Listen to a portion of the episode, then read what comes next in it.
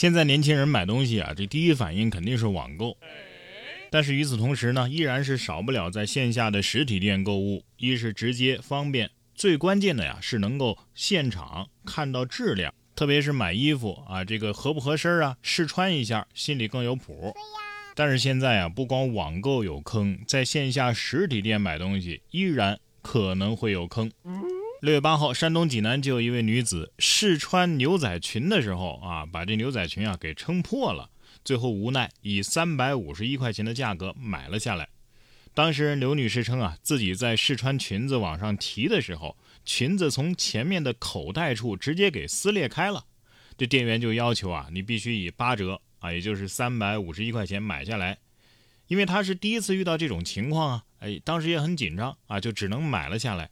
回家用台灯啊照这裙子一看，发现这裙子都是透光的。用手啊撕扯一下裙子，这裙子就像纸一样，其实是很容易撕烂的。所以他觉得这裙子质量也太差了。当天啊，他在商场试了一天的裙子，都没有出现过像这种的情况。目前呢，已经向幺二三幺五的平台申请退赔费用了。你别说啊，这裙子还真有质量啊啊！哈，一看就是在仓库里放了很久的货品，都都都都糟朽了，是吧？这和前几天那个衣服摔出窟窿的品牌不知道是不是一家？有网友总结了当代女装的特点：质量差、尺寸小，还卖得贵。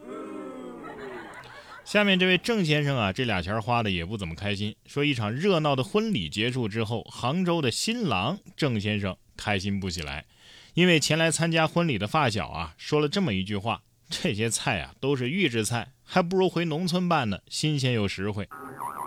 这郑先生是特意选的一家知名酒店啊，而且呢是五千九百八十八一桌的这个宴会套餐，这已经是这家酒店最贵的一档了。后来呢，我们盘算了一下啊，除了几样海鲜和时蔬啊，这其他基本上确实都是网上可以买到的预制菜啊，蒸一蒸摆个盘就上桌了，性价比啊确实不够高。郑先生呢还向记者出示了菜单啊，他估算啊，呃，认为这桌菜呢。最多也就值个一千五百块钱左右。实话实说啊，这朋友也是多嘴。人家大喜的日子，你说这句话添堵干嘛呢？谁都知道，在酒店办婚宴啊，那桌菜它肯定不是最重要的。虽然说你觉得这菜的成本也就是一千多块钱，但是你有没有想过，这桌菜五千九百八十八，可能有四千四百八十八都是场地钱呢？还说什么回农村办？那是啊。你能回农村办？你在酒店还办啥呢？是吧？村里的流水席吃的确实比这得劲儿多了。还有网友说呀，那照这么说，我结婚呢就直接去烧烤摊儿。你想啊，五千九百八十八一桌烧烤，那那能把人撑死。五千九百八十八，好歹给了你一桌菜。下面这件事儿啊，他明明可以直接抢，但是还要给你个工作。有网友发了个帖子，说这是我见过最离谱的工作。帖子显示，西安的一家设计公司招聘室内效果图设计师，要求啊自行配备电脑，三个月学习期，如果不能独立绘制 3ds 或者是 max 的效果图或者是施工图，那么你自行配备的这个电脑啊归团队所有，自己呢你得无偿退出。对此，不少网友表示啊，你这要求太离谱了哈，这这不就是带资进组、净身出户吗？六月三号，该公司负责人在接受记者采访的时候表示：“我们从未这样要求过，目前正准备跟平台啊申诉。”真的吗？都说这生产工具决定生产效，哎，我去，我我生产工具呢？这是一家伪装成设计公司的电脑收购企业吧？啊，把我电脑拿走吧！我这电脑啊，开机就能把你搞出心脏病，我我急死你！